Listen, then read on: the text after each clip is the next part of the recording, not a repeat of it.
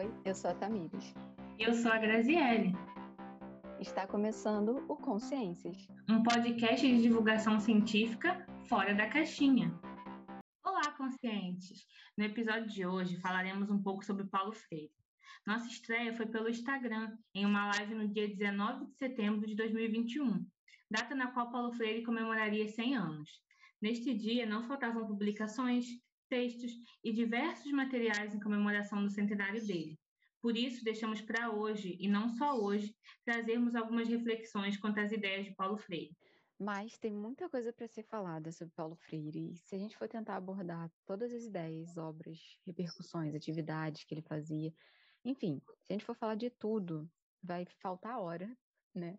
Então, nós decidimos comentar uma leitura, ou releitura, né? É bem curta e recente, que é a importância do ato de ler, em três artigos que se completam. Mas antes de tudo, vamos apresentar de forma bem sucinta um pouco de Paulo Freire para vocês. Então, Paulo Freire é pernambucano de Recife, nascido em 1921, mais precisamente em 19 de setembro de 1921, e faleceu aos 75 anos na, na cidade de São Paulo. Filósofo educador, Paulo Freire coordenou em 1963 em Angicos, interior do Rio Grande do Norte, uma equipe que alfabetizou 300 trabalhadores rurais em apenas 40 horas. Esse foi o projeto piloto do que seria o Programa Nacional de Alfabetização do governo de João Goulart, presidente que viria a ser deposto em março de 1964. E em outubro desse mesmo ano, o Paulo Freire ele deixa o Brasil para proteger a própria vida, né? Em 1968, durante o exílio no Chile, o Paulo Freire escreveu Pedagogia do Oprimido, considerado hoje uma das suas principais obras, e apenas voltou a visitar o país em 1979, com a abertura democrática. Ele recebeu 42 títulos de doutor honoris causa, além de diversos títulos como de professor emérito e prêmios como da Educação pela Paz, da Unesco, tanto prêmios nacionais quanto internacionais. Bom, hoje iremos abordar especificamente uma obra do Paulo Freire, Lançado em 1972, o livro A Importância do Ato de Ler, em três artigos que se completam, é dividido em três partes. A primeira, a importância do ato de ler, na qual o livro aborda o valor da leitura. Na segunda, a alfabetização de adultos e bibliotecas populares, uma introdução, que trata das relações da biblioteca popular com a alfabetização de adultos. E a terceira, que é o povo diz a sua palavra, ou a alfabetização em São Tomé e Príncipe, que é a última parte que vai trazer um relato do pedagogo sobre sua experiência em São Tomé e Príncipe. Bom, acho que a gente pode começar com as nossas impressões sobre a leitura, né? Eu, eu, eu não lembro exatamente quando eu li esse texto pela primeira vez. Eu sei que foi na, na especialização, mas eu não lembro muito, muito, com muita certeza qual foi o professor que pediu e em qual disciplina mas eu lembro da sensação de ler, da, da experiência que foi ler. E como que me marcou essa, principalmente o começo, né? O primeiro, que é a importância do ato de ler, que ele fala sobre essa palavra mundo e, e essa, essa, essa experiência da leitura do mundo, né? Então eu lembro de lembrar de, dessa sensação do, da leitura de Paulo Freire e dessa leitura que é muito gostosa e, e parece uma conversa, né? Enfim, foi, foi a minha primeira leitura, foi, foi boa. É um, é um texto curto, né? Então, não é demorado. Tem audiobook disponível. Eu não lembro exatamente o nome do canal, mas tem audiobook disponível. Mas é uma leitura curta e parece uma conversa com a gente, assim, que ele está explicando e contando algumas histórias e algumas experiências. E, claro, você encontra ali toda a teoria, ali todos os pensamentos e, e, e reflexões que estão na pedagogia do oprimido, que estão na pedagogia da autonomia, mas que você encontra ali naquela experiência que ele está contando, naquilo que ele está falando. Para você, Grazi, como é que foi? É, para mim foi a primeira leitura. É, no, na época da graduação, o texto que eu esbarrei, né, do Paulo, e mais de uma vez, inclusive, em disciplinas foi Pedagogia da Autonomia, é, e a importância do ato de ler chegou agora para mim, assim. É uma coisa que eu, eu também eu concordo que é bem gostoso de ler, assim. É, é bem uma conversa, né, com, com algumas marcas de oralidade também, eu acho. E isso, isso aproxima, né, a gente do discurso do Paulo. É, mas, eu, mas eu acho que uma coisa que me marcou muito nessa leitura foi o caráter atemporal, sabe? É, um livro que, tipo, tinha a minha versão era a 23 né, edição, e em 89. Ele traz questões que ainda parecem que estão mal resolvidas no ensino hoje. É... Claro que eu estou ignorando o fato de que a gente caminha dois passos e volta um, né? As ideias de idas e vindas, retrocessos e passos à frente, mas olhando de um modo geral, assim, meio macro, eu fiquei pensando muito nisso, assim, é, o caráter atemporal. Coisas que ele disse naquela época, em 89, que se ele dissesse hoje, teria é, um impacto semelhante, porque a gente acredita que hoje em dia as pessoas ainda precisam ouvir essas coisas é, que ele estava dizendo naquela época.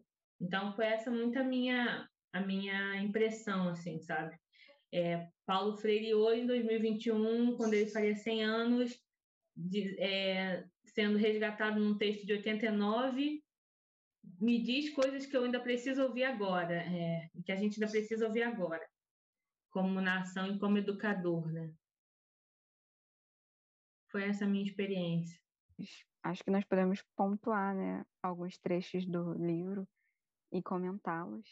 De cara, assim, acho que no primeiro artigo, a, a importância do ato de ler, é, tem uma citação que já é, tem um trecho, né, que, que já é, acho que conhecido, mas acho que é o, o trecho que todo mundo deve pegar lá o marcador e passar, ou colocar um, um post-it nessa página, porque é um trecho muito bom, que ele diz que a leitura da palavra é sempre precedida pela leitura do mundo, e aprender a ler, a escrever, alfabetizar-se é, antes de mais nada, aprender a ler o mundo, compreender o seu contexto, não numa manipulação mecânica de palavras, mas numa relação dinâmica que vincula linguagem e realidade.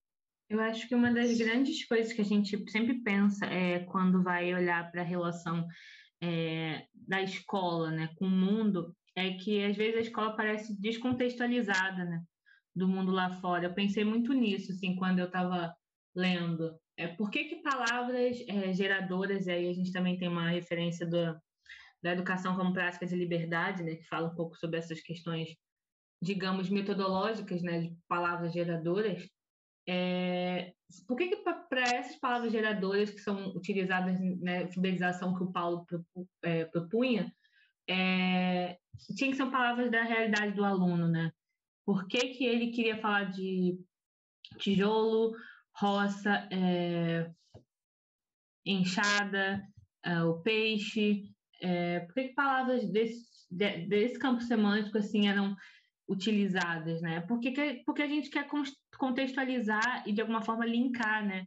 Escola e realidade.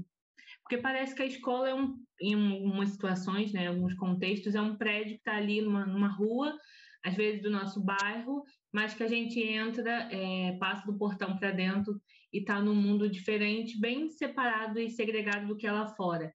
A gente vê, falando na nossa formação, né, como professores de língua, de língua portuguesa, né, que é a nossa língua materna, a gente é, vê currículos que olham uma norma que ninguém usa é, e que a gente tem que dizer aquilo para o aluno e o aluno olha aquilo e parece muito longe da realidade dele, quase uma língua estrangeira. É, e eu fico pensando muito nisso, né? É, essa leitura de palavras, essa leitura do mundo, como que para a educação ela, ela, precisa caminhar junto, porque existe um, um, ser, né, um indivíduo num espaço localizado, num tempo é, histórico, né, sócio-histórico localizado. É uma aproximação que eu faço que é um pouco distante, mas enfim, é o filme A Chegada, porque tem uma outra pegada assim no filme, mas eles mostram como que nós construímos a nossa realidade na linguagem, né? Essa relação da linguagem com a realidade. Então, toda aquela. Eu vou dar spoiler, mas não é um filme recente, né, gente? mas a gente não pode contar com isso, né? O acesso e a disponibilidade e o interesse, ele não tem é, data de lançamento. Então, vou dar um pequeno spoiler da chegada, mas a, a construção daquela língua, ela é circular. Então, isso está relacionado à relação temporal daquela, daquela sociedade alienígena. Então, a construção deles temporal está, vai ser refletida na, na linguagem, a linguagem vai refletir essa construção temporal deles, que uma coisa está na outra, né? E, enfim, então, como que tudo aquilo construído de uma forma circular, e o filme representa isso na própria estrutura narrativa do filme, né? É, demonstra isso, essa relação entre realidade e linguagem. Então, quando você começa a entender como que, que você está construindo no seu discurso a sua realidade, e assim, dá para levar para muitas instâncias isso, assim para como que nós construímos identidades, como nós construímos estereótipos, como nós construímos tudo isso. E, enfim, quando um aluno quando, um, quando, quando a gente está olhando para esse mundo, essa palavra mundo, a gente tem que saber olhar, tem que conseguir ler esse mundo. Ensinar um aluno a ficar apenas na forma e não fazer isso de forma crítica, de forma que ele consiga ler esse mundo, consiga acessar esses outros significados, não. Enfim, essa é, é, é o que o, o, Paulo Freire traz, né? Essa leitura que vai para além da forma que acessa esses outros essas outras instâncias, né? Que, para mim acessa a linguagem de verdade. Só a forma não, não, não comunica. E aí, aproveitando essa questão de linguagem e realidade, né? É, tem uma outra citação, assim, que é a nossa edição está na página 13, que ele fala: é, daí que sempre tem insistido em que as palavras com que organizar o programa de alfabetização deveriam vir do universo vocabulário dos grupos populares, expressando a sua real linguagem, os seus anseios, as suas inquietações, as suas reivindicações, os seus sonhos deveriam vir carregadas da significação de sua experiência existencial e não da experiência do educador. É, é uma coisa que a gente sempre escuta quando a gente está é, em, em, disciplinas de educação, né? É o tal do ensino significativo. Né? É, a prática significativa, a atividade significativa, ensino significativo, acabam sendo expressões que permeiam uma boa parte das disciplinas docentes que a gente faz, né? É, quando a gente faz uma licenciatura, como foi o nosso caso. E, e eu fiquei pensando nisso quando eu li, né? É, como como é, essa discrepância entre o ensino que a gente encontra e a realidade do aluno é, acarreta determinadas coisas. Por exemplo, às vezes o nosso aluno está na sala de aula lendo Percy Jackson. Ele está dentro da nossa aula de literatura lendo Percy Jackson. E aí ele escuta. Por que, que você está lendo na minha aula e não prestando atenção?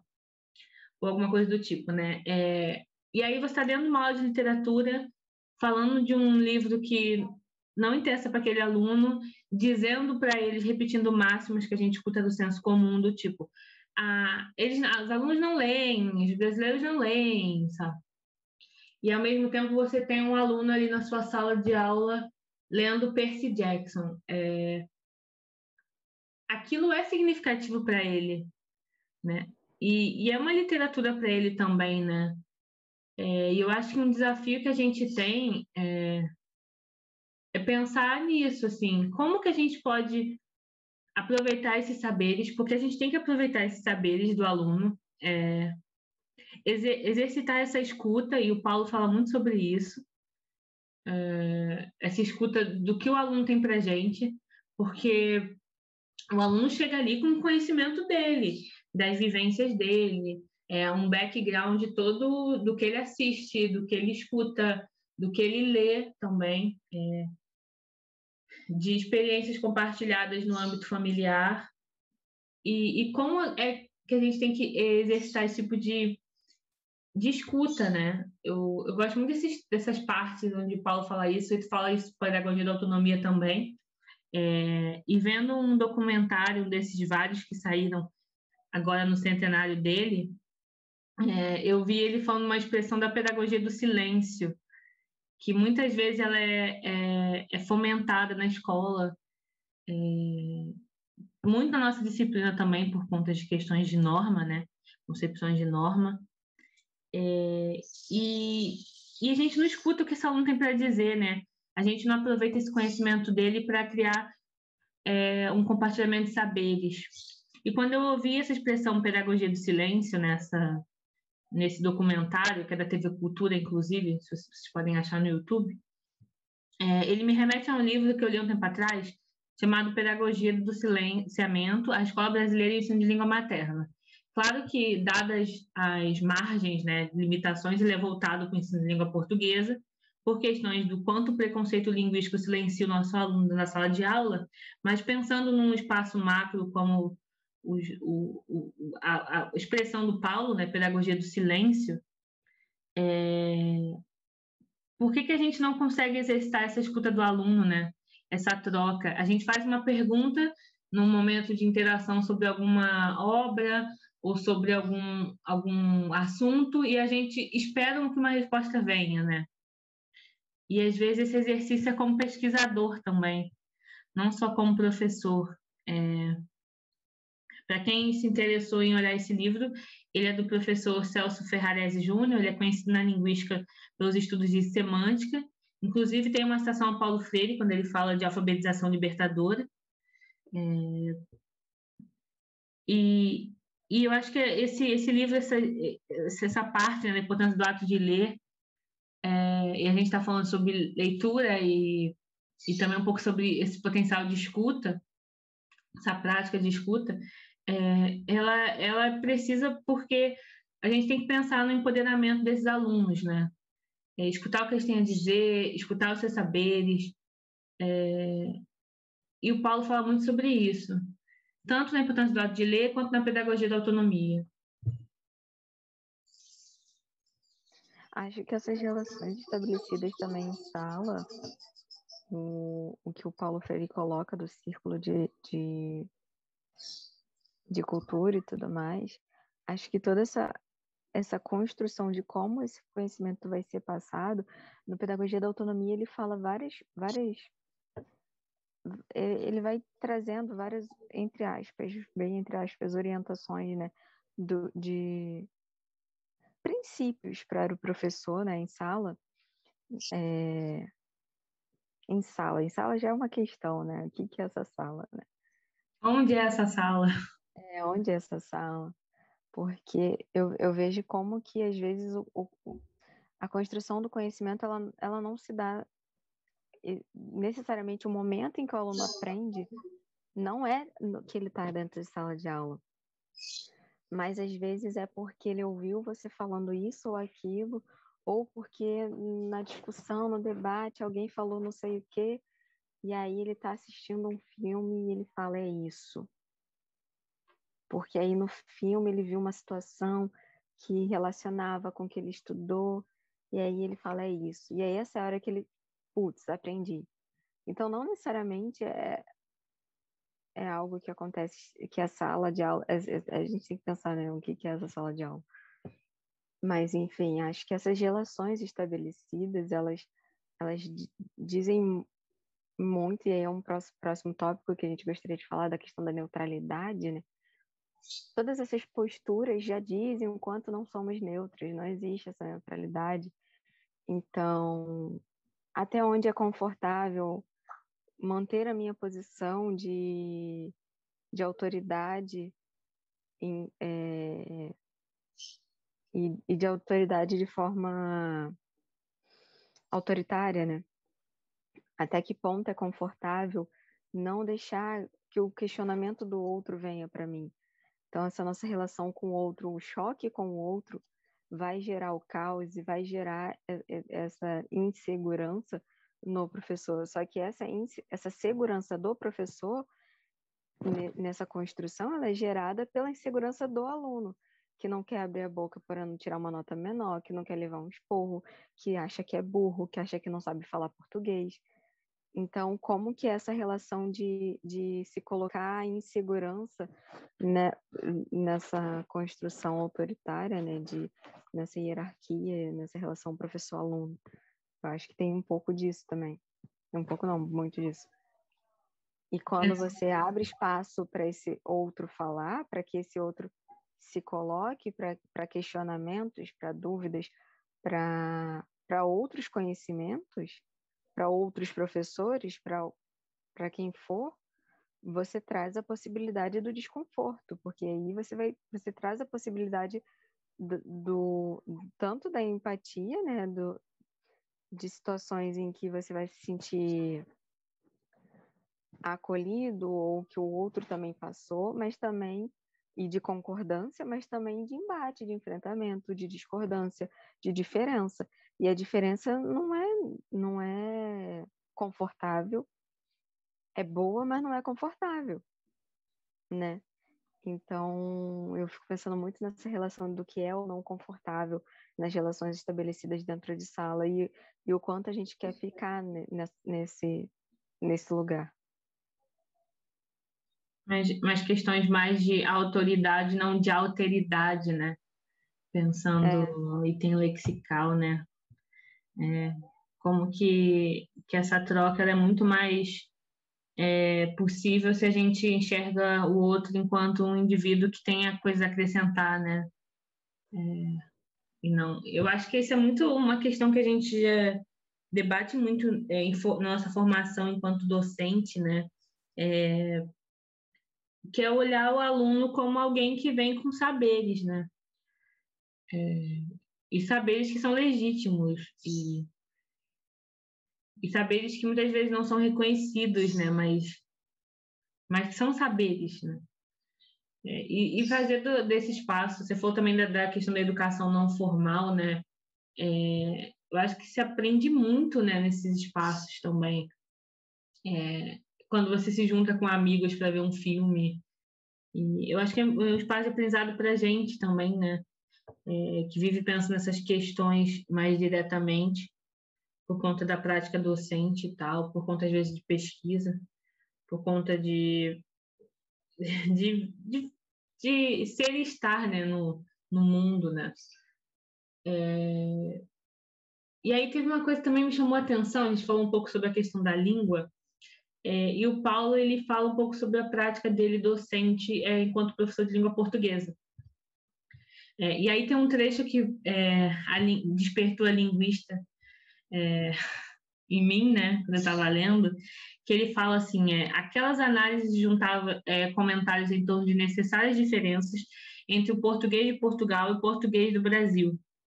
Tipo, um livro de 89 que está falando sobre essas diferenças. A gente sabe que a gente tem um longo, uma longa história de estudos sobre as diferenças do português de Portugal, português europeu e português brasileiro, ou português do Brasil, né? É, e o que, a gente faz com a nossa prática docente enquanto a isso, né? Um pouco do que eu fiz, eu também vou querer um pouco ouvir da, da sua prática, né? É, eu sempre começava as minhas aulas, meus módulos, né, com variação linguística, porque eu, porque eu acho que é, esse incômodo é importante, sabe? A gente vê que a língua é usada para questões de dominação e controle politicamente, né? socialmente também. É, e mais do que explicar o fenômeno, é, eu acho que uma coisa importante que eu sempre fiquei pensando quando eu escolhi esse assunto para dar o start nas minhas aulas era o assunto de que, certo modo, eu me apresentava enquanto professora para aquela turma, é, é, pensar que, o, que esse assunto ele tem que dar uma espécie de empoderamento para o aluno, sabe? É, um empoderamento que o preconceito linguístico exclui, de certo modo, e incentivando essa cultura, é, essa pedagogia do silêncio, né, retomando o termo, ou do silenciamento. E, e pensando também que essa variação não é abandonada numa única aula, né? Ela é retomada em temas que se seguem, é, porque para mostrar o dinamismo da língua e que tem diferentes concepções de norma e lógicas de gramática e, e tudo mais, assim. Eu fiquei pensando muito nisso. O que, que você que você pensa nisso a partir da sua prática docente? Nesse sentido do que você falou, eu penso que, assim, eu também. A minha experiência ainda é recente, né, com, a, com as aulas em língua portuguesa. É, tento trazer sempre, começar sempre por variação como tema, mas não deixar de trazer variação como prática, né? Porque ah, por muitas vezes, aí eu sou do campo da, do, do material didático, o que a gente vê é variação no primeiro capítulo e a gente nunca mais ouve falar de variação. E não, a variação está em todos os níveis linguísticos e, e de várias formas, né? É, então, entender a variação linguística como como algo que deve ser trabalhado em contínuo, é um processo, não, não um tema de uma aula.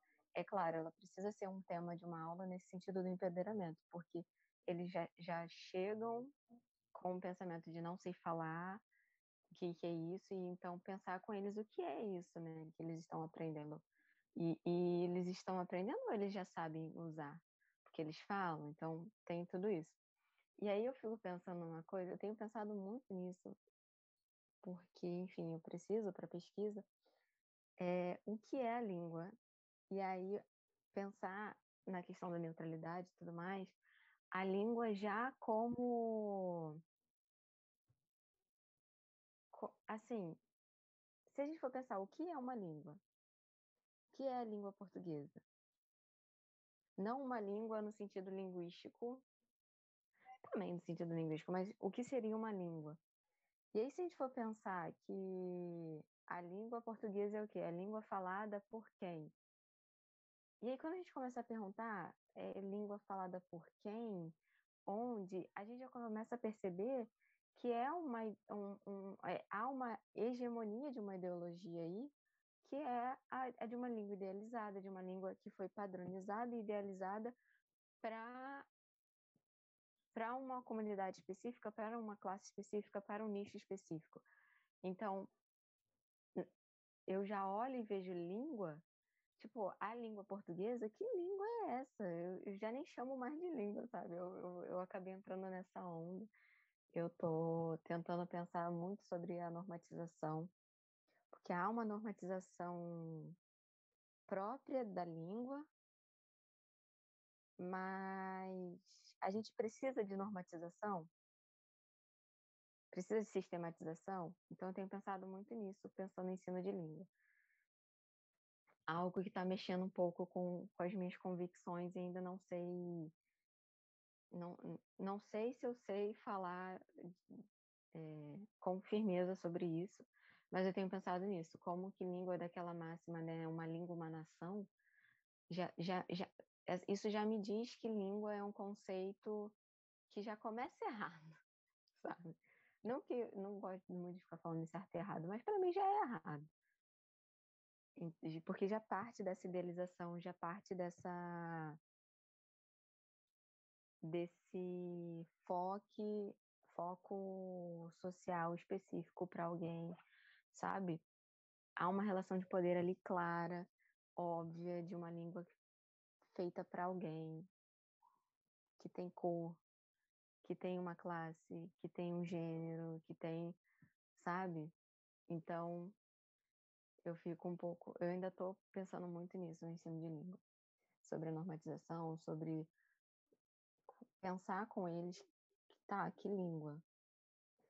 Porque não é a língua falada no Brasil, porque a língua falada no Brasil não é só o português. E qual português, né? Então, tenho pensado muito nessas questões, assim.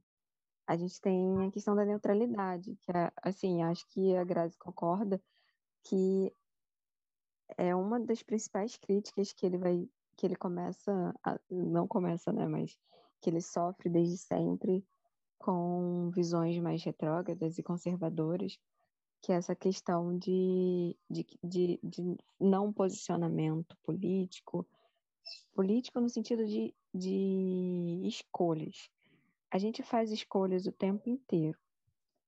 Se eu dou uma aula com um conteúdo e não dou outro, se eu dou um exemplo numa disciplina e não dou esse mesmo exemplo para outra turma, são escolhas ideológicas minha, minhas. Tem tem construções sócio-históricas ali que fazem parte de mim, de quem eu sou e, e daquele discurso que eu estou passando, que, que me fazem escolher uma coisa e não outra. E, inevitavelmente, a minha prática em aula vai ser a partir dessa construção. Então, como assim neutralidade? Como assim não posicionar-se? Eu tenho que ter uma posição se eu ensino língua de um jeito ou de outro. Se eu ensino língua, uh, qual eu tenho que me posicionar qual perspectiva de língua eu estou ensinando, qual perspectiva de ensino eu, eu tenho. Então, é nesse sentido, não existe neutralidade, não somos neutros. E, e a pedagogia proposta por Paulo Freire é uma pedagogia crítica, é uma pedagogia que, que vai buscar essa transformação. É... Eu acho muito essa questão de neutralidade, porque às vezes ela é forçada em coisas que não fazem o menor sentido. Eu conheço uma menina que a gente está no mesmo grupo de, de estudos de teoria feminista, né? É, e ela ela conta né, que quando ela submeteu o projeto de doutorado dela na USP, um professor da banca é, falou assim: Eu acho que você se feminista enviesa seu trabalho. Qual é a questão nisso tudo? O trabalho claro dela. Exatamente. O trabalho dela é sobre uma autora feminista, Nancy Fraser. É, questões em, relacionadas a leis que, que é, relacionadas à mulher, como Maria da Penha, por exemplo. Então, ela ser feminista é uma questão para o trabalho dela, né? E, e o professor da banca questionou uma não neutralidade no que ela pode apresentar devido a um posicionamento. E aí você fica pensando, gente, mas é, como a Tamiris falou, né? É, ninguém é neutro, né? Neutro só detergente, é, e nem 100% neutro, né? Porque, enfim, questões da química que não vão entrar aqui agora. É, e aí você olha e fala, quando a gente faz uma escolha, aquilo não é aleatório, aquilo é enviesado, sim, por, por um background, por é, questões que a gente carrega com a gente, né? E, e como é, é, bizarro organizar isso, na... pensar que dentro da sala de aula você tem que ter um ambiente neutro, sendo que você vai ter uma interação entre indivíduos que não são neutros, porque a criança vai carregar é, o adulto, né? Vai, o aluno vai carregar o seu background, isso já fere o princípio, o, o mito da neutralidade, né? Vamos chamar de mito. E o professor também, né? Você não tem como ter um indivíduo é, que não tenha concepções, né? Ou crenças próprias e particulares. É... E aí, quando você vê essa questão sendo usada hoje em dia, é, a gente já fala um pouco sobre escola sem partido, é... isso, isso é tão bizarro, né? Que isso passe, que isso vire um projeto de lei, que isso seja projeto de lei é, por todo o Brasil, né? Porque isso não é só uma coisa localizada aqui no Sudeste, né? É, eixo Rio-São Paulo, que foi surgiu em São Paulo, né? Mas é em todo o Brasil, você vê projetos no Nordeste, você vê projetos no Sul, projetos no Norte, que compartilham dessa mesma agenda é, conservadora, por exemplo. É, a gente falou um pouco sobre escola sem partido e contextualizando um pouco assim o que, que é para quem não, não sabe. É, se você for olhar na página da Wikipédia, o Escola Sem Partido é um projeto de lei criado lá em 2004 por um procurador da Justiça chamado Miguel Najib. É, é importante dar nome aos bois. Isso não foi um trocadilho. É, enfim, ou foi. Talvez. É, então, é, basicamente, Escola Sem Partido ele era um projeto com uma agenda conservadora, um discurso reacionário e que argumentava que existia uma doutrinação política de viés esquerdista nas escolas públicas. E com isso, Escola Sem Partido, ele queria que a família fosse a principal educadora da, da criança, adolescente, e que tivesse uma lista de deveres do professor fixada no, nos muros das escolas. Dentre essas listas, é, muitas questões é, eram atravessadas por essa ideia de doutrinação, né? além de coisas muito mais pesadas é, que eram ditas sobre professores. Na época da graduação em profissão docente, que é uma das disciplinas de, de licenciatura, né, a, a turma a, leu uma, um livro chamado Escola Sem Partido, Esfinge que ameaça a educação na sociedade brasileira. Esse livro é organizado por um professor chamado Gaudêncio Frigoto. É, a primeira edição saiu em 2017 e tem uma edição agora em 2019, a segunda, né? É, e esse livro ele fala muito sobre como a Escola Sem Partido, esse projeto é, de âmbito nacional, influenciou questões escolares, né? como projetos políticos pedagógicos, como livros didáticos, como visão do que seria o campo educacional. É, e aí tem, e tem muitas questões. Uma delas é que tem um debate entre um dos autores desse, desse que escrevem artigos para esse livro, que é o professor Fernando Pena, da UF, de prática de ensino de história na UF, e o criador do movimento, que é o Miguel Najib. Assim, se vocês quiserem ter no YouTube, é, se não me engano, é um debate da TV Futura, e, e vale a pena conferir, fica de indicação. É, porque o, o, Paulo, ele é muito. O Escola Sem Partido, ele resgatou, né? O Paulo, de certo modo, para fazer essas críticas, ou seja, ah, olha, a educação nos parâmetros do Paulo Freire é uma doutrina, é uma educação de doutrinação esquerdista, ou como se criticidade para eles fosse doutrinação político-ideológica, né?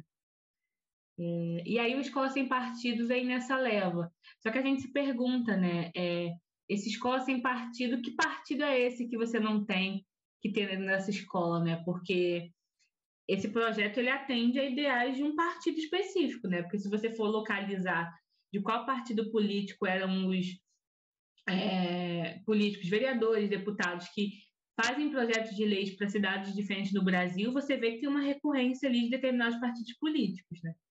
É, então, existe uma escola com partido, né? É, quando é o partido deles. Enfim, e essa é uma questão que a gente vê muito nessa questão da neutralidade dos ataques que o Paulo sofre, né? Inclusive de pessoas que a gente é, ver né, é, em TV nacional falando barbaridades, né? Do Paulo, das ideologias dele enquanto educador. Acho interessante que essas pessoas elas dizem assim, ah, é porque é ideológico, como se ideológico fosse a opinião do outro. Tudo que é a opinião do outro é ideológico. Nessa perspectiva, né, que a Grazi falou de qual a escola sem partido. Qual partido? Porque quando você decide que não pode isso ou não pode aquilo, você está dizendo você está dizendo não para ir para uma coisa e sim para outra.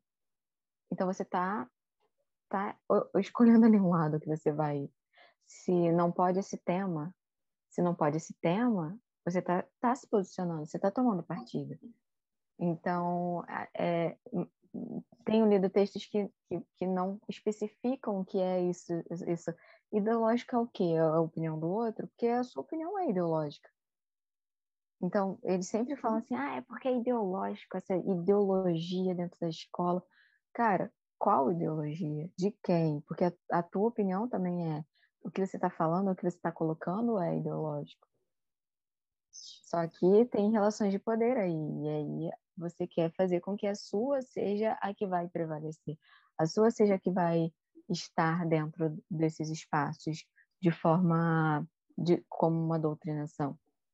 Querem falar de doutrinação de esquerda, mas quando a gente fala de, de ideologia e de não neutralidade, não, não é uma imposição, é um posicionamento de não de sem abrir mão quando a gente fala de ensino crítico, a gente fala de, sem abrir mão da nossa ideologia, criticar as ideologias que estão naturalizadas, como e, e concretizadas por aí como, como as de maior poder, as, as, as hegemônicas.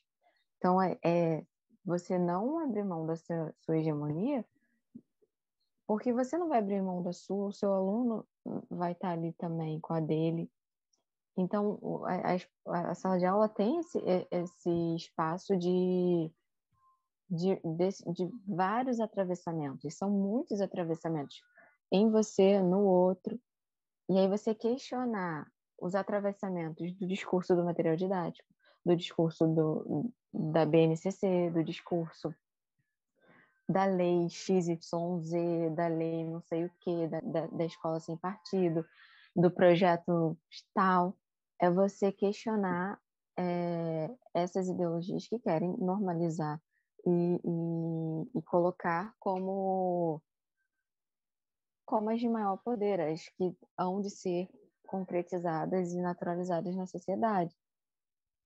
É, nesse sentido, o Paulo Freire vai trazer que, tanto no caso do processo educativo quanto no do ato político, uma das questões fundamentais seja a clareza em torno de a favor de quem e do que, portanto, contra quem, contra o que fazemos a educação, e de a favor de quem e do que, portanto, contra, contra quem e contra o que desenvolvemos atividade política. Então, nessa perspectiva de questionar sempre para quem e como e por que estamos tomando aquelas atitudes e, e partindo é, e, e, aquelas atitudes, aqueles atos, aquelas escolhas partem para quem, por quê, como. Pensando nessa questão da transformação social, Paulo Freire vai dizer que se antes a transformação social era entendida de forma simplista, fazendo-se com a mudança primeiro das consciências, como se fosse a consciência, de fato, a transformadora do real, agora a transformação social é percebida como processo histórico em que subjetividade e objetividade se prendem dialeticamente. Já não há como absolutilizar nenhuma nem outra. Então, essa questão que nós falamos, comentamos, né, sobre a transformação social não ser não ser rasa, não ser tema, ela ser prática, sabe? Porque é, no, te, no livro da Bell Hooks, no Ensinando a Transgredir, ela fala sobre isso, falando sobre multiculturalismo. O multiculturalismo, ele chega causando um, um, um choque para quem não consegue aprofundar e, e, e, e fazer disso uma prática problematizadora, uma prática de transformação. E aí passa a ser tema. E aí eu acho que eu acho, eu acho que esse é o problema, você fazer disso tema, deixar superficial e não fazer disso transformação. Até um pouco relacionado ao que eu falei sobre a variação, né? Você, você falar, você falar disso como tema é uma coisa para empoderar, mas faz parte desse processo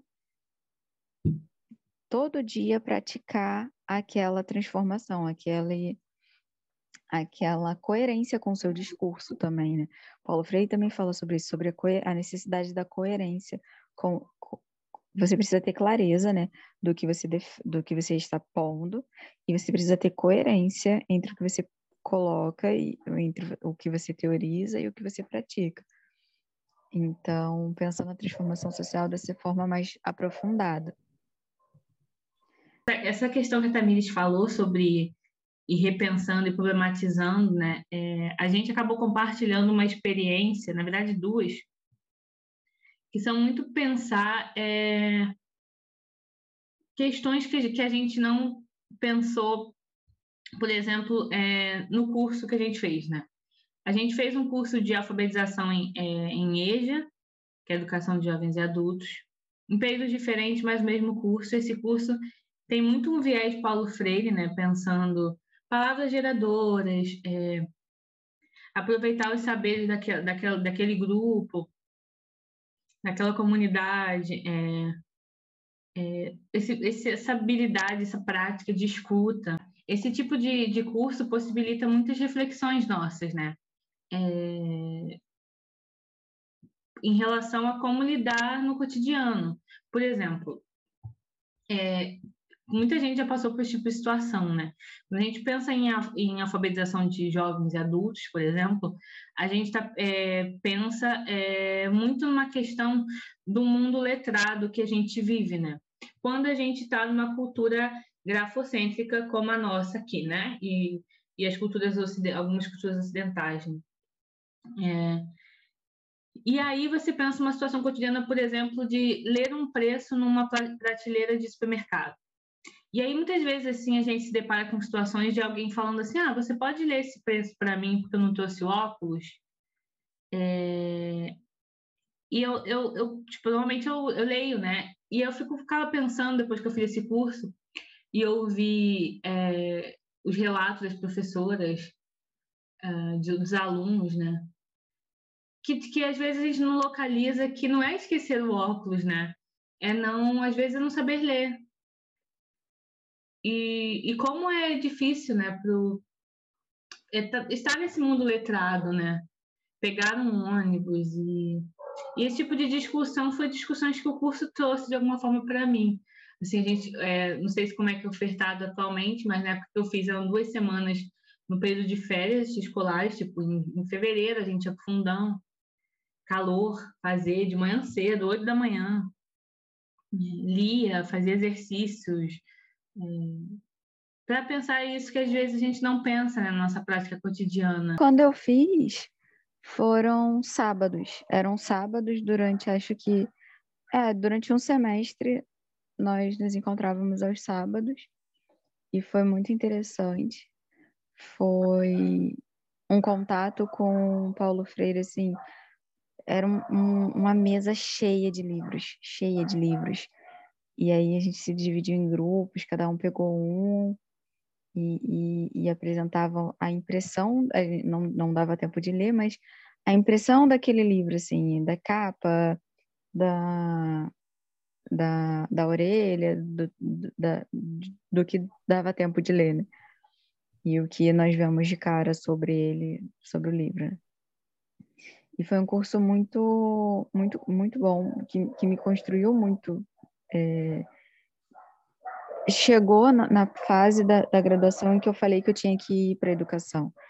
Então, foi mais um reforço, assim, caramba, é aqui que você tem que estar. Tá. Sim, nossa, é, é bem revolucionário mesmo, assim. Eu ficava pensando nas reflexões né, das histórias, é, como que a gente tem que pensar esse, esse cotidiano, né? Essa alteridade de alguma forma, né? É, porque às vezes a gente se reúne muito em nichos, né? E acaba não pensando essas questões, né? É, eu acho que uma, uma, agora voltando a uma outra tipo de experiência que a gente teve em cursos contato com Paulo Freire, a gente fez uma, um curso durante a pandemia, né? É, um mini curso, é, o Pensamento de Paulo Freire, que é, um, é organizado pelo Socialismo em Construção de Viçosa, em Minas, é, e tinha vários professores, até conhecidos, falando sobre o Freire, sobre livros, sobre questões que atravessam é, as obras dele. E e tal. É, é, e é interessante, né? Porque pensar essa reflexão é, é uma experiência muito dura também, sabe? Porque quando a gente pensa nossa prática, até como, como cidadão, como ser humano, a gente esbarra com é, situações em que a gente não fez o, a, teve a melhor escolha, sabe?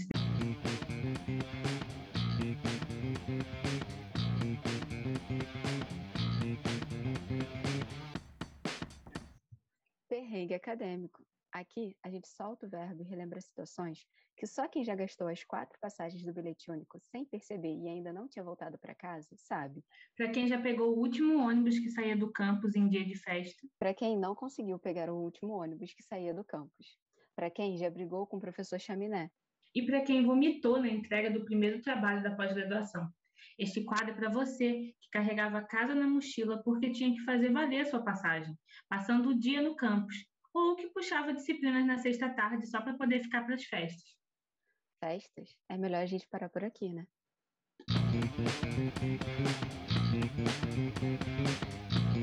Bom, nós fizemos algumas disciplinas juntas, né? Uma delas foi em literatura brasileira, narrativa brasileira. Acho que foi literatura brasileira 2, alguma coisa assim, não lembro bem o nome da disciplina, mas era é, ficção brasileira, ficção brasileira. E aí tinha um professor, ele já é um. Eu ia usar termos que identificam fácil, mas enfim, ele já é um senhor de idade, né? Mas acho que mais de 70 anos. A produção confirma aí depois.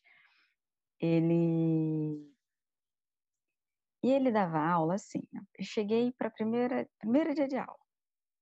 Ele sentou, ele começou a falar, falar, falar. Sabe aquela aula palestra? Ela mesma. E aí ele pegou o primeiro cigarro e fumou e todas as janelas estavam fechadas por causa do ar-condicionado. Aí ele pegou, o, ele pegou a guimba do cigarro, jogou no chão, pegou outro cigarro e fumou. E aí eu fiquei, cara, pô, tá tudo fechado por causa do ar-condicionado, né? É, assim, eu não sou a pessoa muito careta no sentido de, de, de ficar contra ah, não pode isso, não pode aquilo. Não, não, não, assim, eu sou a favor do bom senso, né?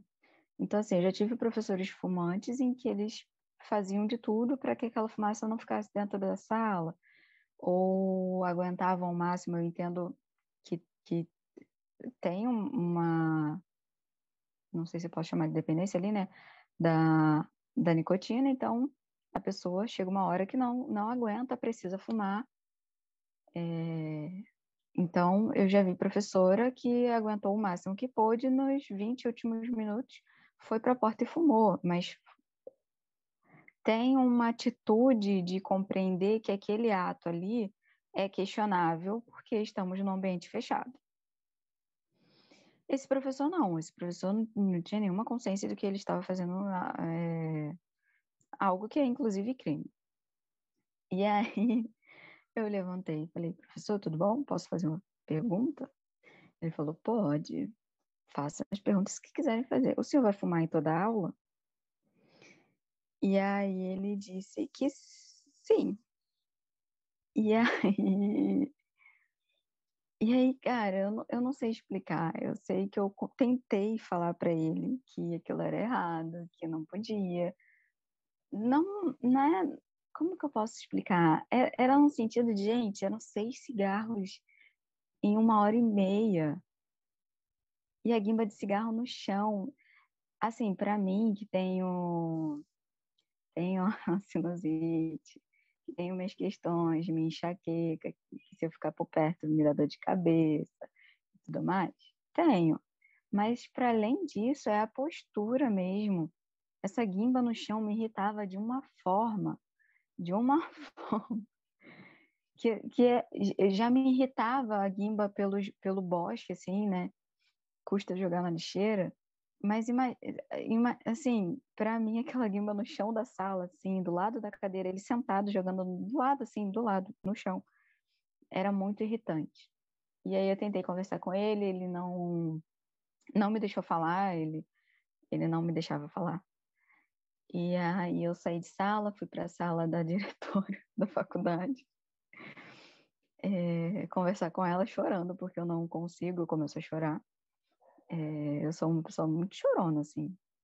Qualquer coisa eu já fico nervosa, eu começo a chorar. Mas eu comecei a chorar porque eu estava querendo, eu tava transbordando aquela, aquela coisa, aquele sentimento. Conversei com ela, falou, olha, ela explicou algumas coisas, pediu para que eu conversasse com o chefe de departamento voltei para a sala, porque eu não ia, não achei a chefe de departamento, mas eu voltei para a sala, sentei lá bonitinha, raivosa.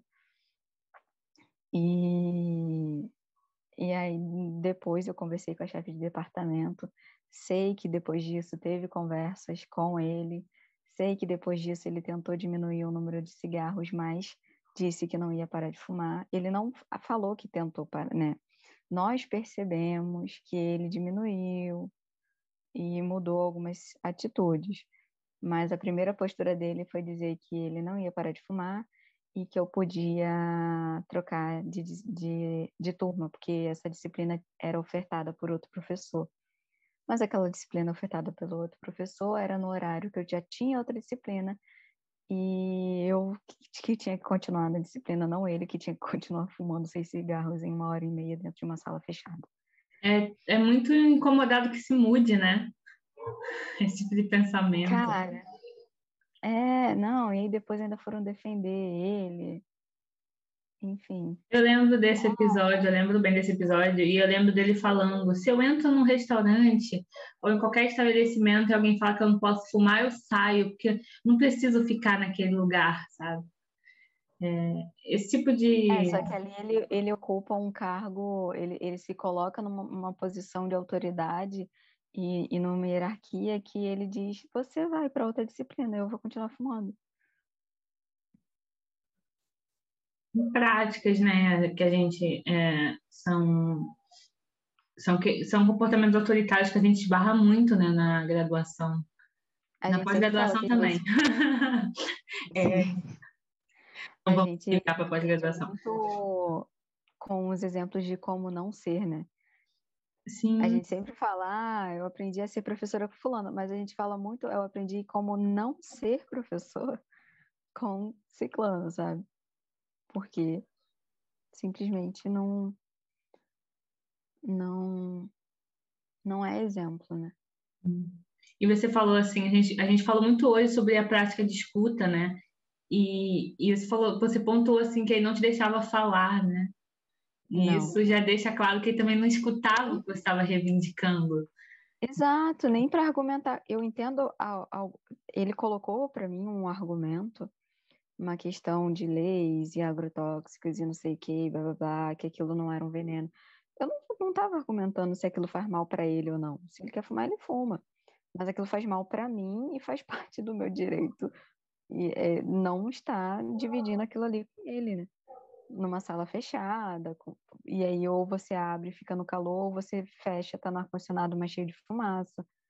Então, enfim, é, argumentar e debater isso dali, a gente poderia, e, e muito bem, mas não anula o fato de que ele estava errado.